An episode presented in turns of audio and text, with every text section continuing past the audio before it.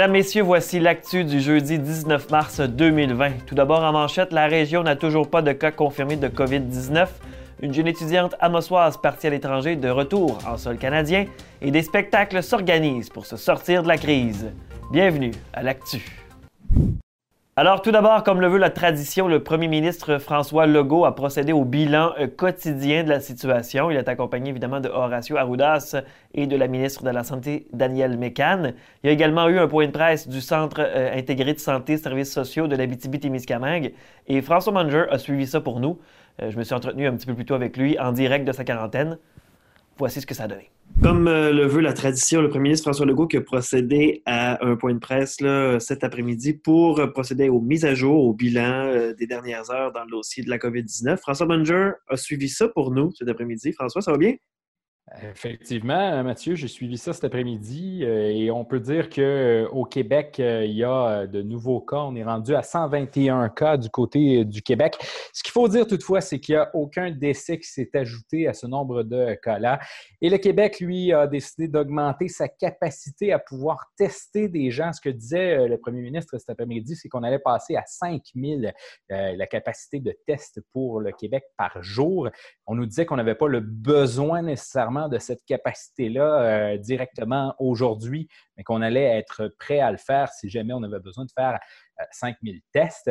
Et ce qu'on a rappelé du côté du gouvernement du Québec cet après-midi, c'est entre autres aux euh, personnes âgées, leur dire que ce n'était pas le moment de se rassembler, ce n'est pas le moment de, se retrouver, par exemple, dans des centres commerciaux ou encore d'aller prendre un petit café avec des amis. Donc, le premier ministre qui a vraiment ciblé les personnes plus âgées au-dessus de 70 ans pour leur rappeler cela.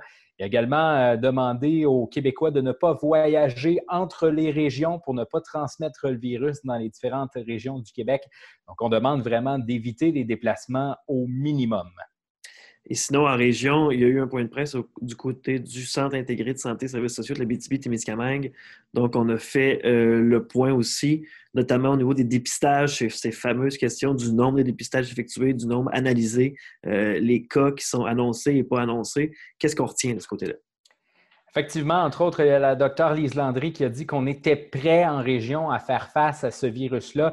Au niveau du nombre de dépistages, je me tourne vers mes notes. On est à 198 dépistages effectués en Abitibi-Témiscamingue, 111 qui ont reçu des résultats négatifs et le reste qui doit euh, que les résultats doivent toujours être reçus. Ce qu'on nous disait, c'est qu'il y avait des personnes hospitalisées parmi euh, ces résultats qui doivent être reçus.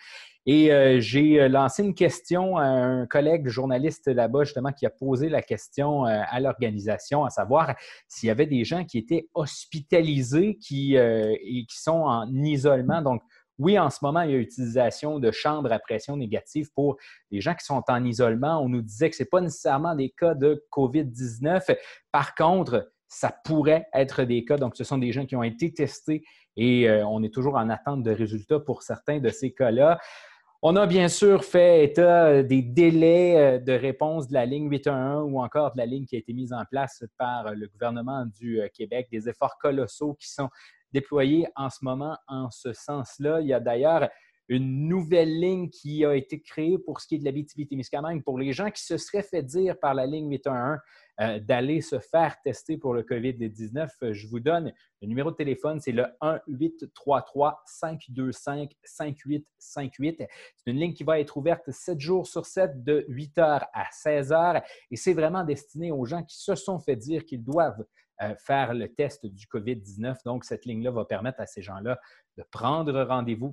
Inutile de se précipiter pour, euh, pour euh, appeler cette ligne-là. Donc, c'est vraiment destiné aux gens qui se sont fait dire par l'Organisation de la santé qu'ils devaient prendre rendez-vous et faire ce test-là du COVID-19. On nous rappelait qu'est-ce qu'il est ce test-là? C'est simplement un prélèvement de gorge. Donc, on va aller chercher des sécrétions pour analyser tout ça et pouvoir vérifier êtes atteint du euh, COVID-19. Et une fois de plus, du côté euh, de la santé publique en Abitibi-Témiscamingue, on rappelait de suivre rigoureusement les euh, recommandations du premier ministre et du docteur Horacio Arruda. Ça a aussi été questionné un peu sur les nombreuses rumeurs qui circulent. Les gens qui, malgré le fait qu'on annonce zéro cas, pensent qu'il y aura des cas, parce qu'il y en aura évidemment, ça c'est évident, mais euh, on, rappelle de finalement se fier au, canal de communication normal puis de ne pas répandre de fausses rumeurs. C'est ce, qui, ce qui est important. Effectivement, et on a vu un cas d'ailleurs hier euh, de situation où les gens ont cru qu'il y avait réellement euh, une personne atteinte en Abitibi-Témiscamingue du COVID, de, de la COVID-19, oui. Et ça part rapidement sur les réseaux sociaux, mais il faut vraiment prendre le temps d'analyser l'information et utiliser des sources fiables avant euh, de propager l'information sur les réseaux sociaux. Donc, on vous invite à garder, si jamais vous avez des informations privilégiées, peut-être ne les diffusez pas directement sur les réseaux sociaux ou du moins attendez que la santé publique les diffuse et attendez également avant de partager quelque information que ce soit qu'elle était, qu'elle ait été, oui, euh, confirmée par les autorités compétentes puisque ça peut partir extrêmement vite des rumeurs, surtout dans un contexte où euh, la plupart des gens sont sur les réseaux sociaux euh, assez, long, assez longuement, oui, dans les journées.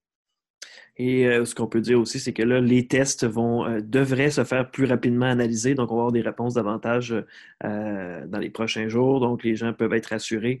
les résultats vont être connus dans les prochains jours pour avoir une meilleure idée de où on en est exactement. Voilà, donc on veut accélérer le processus de ce côté-là. Puis il y a le, Centre intégré de santé et de services sociaux de la témiscamingue qui espérait que les dernières annonces, justement, euh, au niveau euh, provincial, feraient en sorte que les tests de la témiscamingue aient peut-être à voyager un petit peu moins avant euh, de revenir. Donc, ça, pourrait être bénéfique pour la témiscamingue au niveau des tests, là, les, les mesures qui ont été annoncées au niveau national aujourd'hui. Merci, François. Merci, Mathieu. La mossoise Valérie Castonguay est de retour en sol canadien depuis un peu moins de 48 heures. Si elle qui avait choisi d'aller compléter son parcours scolaire en récurologie dans une université de la Belgique a dû revenir beaucoup plus rapidement que prévu. Malgré l'ambiance de crise, la jeune femme accompagnée de trois amis a pu revenir sans trop d'embûches jusqu'au Québec, où elle et ses amis se sont placés en quarantaine comme, les comme le demandent les autorités. Je dirais que quand on était quatre filles, dont les, on trois en ce moment, une autre habite sa quarantaine euh, à Québec. Euh, je pense que le fait d'être quatre, ça l'a vraiment aidé. Euh, on a essayé de voir ça comme plus côté humour et, non euh, fleurs et tout, dans le sens qu'on était ensemble. puis, je dirais que c'était beaucoup des transports pour se rendre à l'aéroport qui nous stressait. Il y avait beaucoup d'annulations d'autobus. moins de, trains. Ouais, moins de trains. Il y avait des trains, il y avait des bus. le covoiturage, c'était plus trop possible. Donc, c'est assez stressant de savoir est-ce que mon bus va partir, est-ce que mon train va partir. Est-ce qu'on va pouvoir traverser les frontières pour prendre l'avion à partir de la France, comme nous deux, on était en Belgique? Puis après ça, est-ce que notre avion va pouvoir atterrir au Canada ou on va se faire fermer les frontières? Donc, il y avait tout ça euh, qui était un peu stressant. Les étudiantes assurent que la sensibilisation à l'arrivée à Montréal était grande. Plusieurs personnes leur ont parlé de la quarantaine pour les voyageurs en retour de l'international. Les étudiantes poursuivent maintenant leurs études à distance pour six semaines. La suite demeure pour l'instant trouble, mais leur session ne serait pas perdue, ce qui n'est pas nécessairement pour le cas pour tous les étudiantes à l'étranger. On a un coordonnateur de programme euh, à l'UQTR, euh, l'Université du Québec de Trois-Rivières, qui est très, très compréhensif de la situation, très humain.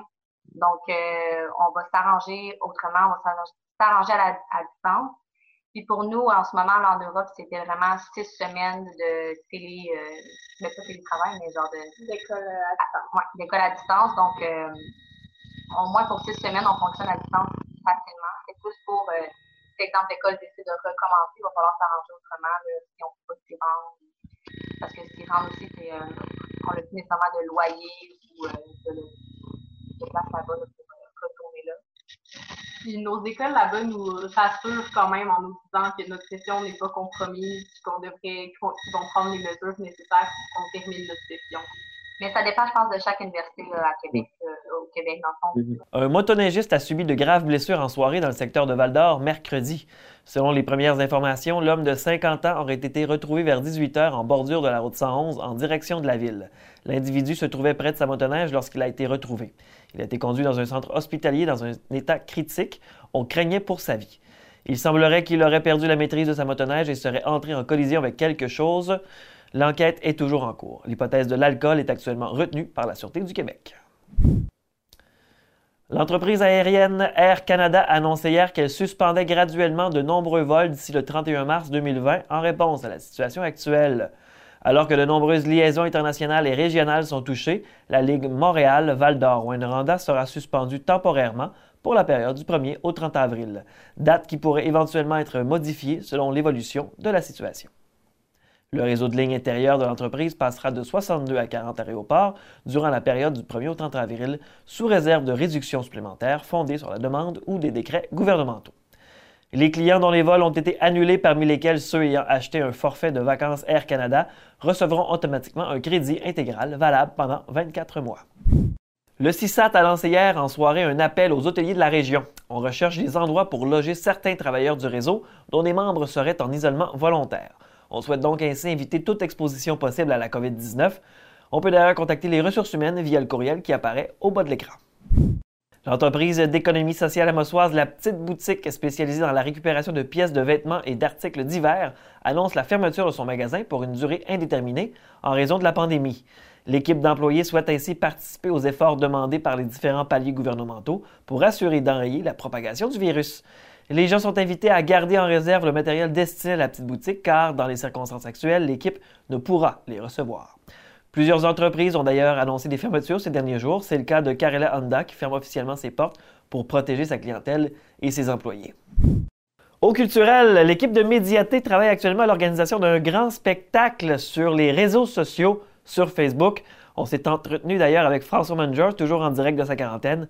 Voici euh, les explications de ce spectacle. Le 27 mars prochain, vendredi le 27 mars prochain à 19h30, on a décidé de vous présenter un spectacle en direct sur le web. Les gens ne peuvent pas sortir, les gens ne peuvent pas se regrouper dans une salle de spectacle, mais ça ne veut pas dire qu'on n'a pas de talent en Abitibi-Témiscamingue. Il y a un paquet de talents qui vont être là. Il y a encore des gens qui peuvent s'ajouter à nous. On prend encore les gens qui voudraient s'ajouter à ce spectacle-là. On a entre autres Sébastien Greffard, Alain Héroux, euh, Francis Evero qui vont être là. Également, il y aura euh, probablement un numéro de, cirque et de, de, En tout cas, c'est en train de s'organiser tout ça. On, est en train de, travailler sur ce numéro-là également, puisqu'il pourrait comprendre des gens dans différentes villes. Donc, on, travaille là-dessus en ce moment au niveau des moyens technologiques pour vous présenter ça durant le spectacle. Il y aura euh, également des invités dans ce spectacle-là. L'animation, entre autres, on devrait avoir quelqu'un qui va être là. Je ne peux pas tout vous annoncer tout de suite, mais le 26 7 mars prochain, on va vous présenter un spectacle en direct sur le web. Ça va se passer euh, majoritairement en, vidéoconférence avec un paquet de monde un peu partout euh, aux quatre coins de la région. Il y aura peut-être des artistes d'ailleurs au Québec, du moins on, l'essaye également. Excellent. Donc, le rendez-vous est fixé le vendredi 27 mars à 19h30 sur la page Facebook de Médiaté. Voilà, soyez là, page Facebook de Médiaté et de TVC7. La Ligue d'improvisation L'Alibaba a fait une surprise à ses fans sur Facebook hier soir. En effet, cinq membres de l'organisation ont présenté un concept d'improvisation auditive sous forme d'émission de radio, de podcast, en direct sur Facebook. L'animateur Benoît Saint-Pierre animait la discussion et lançait subtilement des défis et questions aux participants qui ont présenté plusieurs personnages loufoques et histoires croustillantes. L'organisation souhaite répéter l'expérience officiellement très bientôt afin de divertir les spectateurs de l'Alibaba et les autres, et les autres même en temps de crise. Alors voilà, c'était votre actu du jeudi 19 mars 2020. Retrouvez vos nouvelles et plus encore au médiaté.ca. Suivez-nous également sur Facebook et Instagram. Là-dessus, c'était votre hôte Mathieu Prou qui vous souhaite une excellente soirée où l'on annonce des nuages et quelques flocons avec un confortable 0 degré. Pour demain, on attend toujours de la neige et toujours zéro au thermomètre. les accumulations ne devraient pas dépasser les 10 cm. Sur ce, gardez la forme, gardez le sourire. Salut!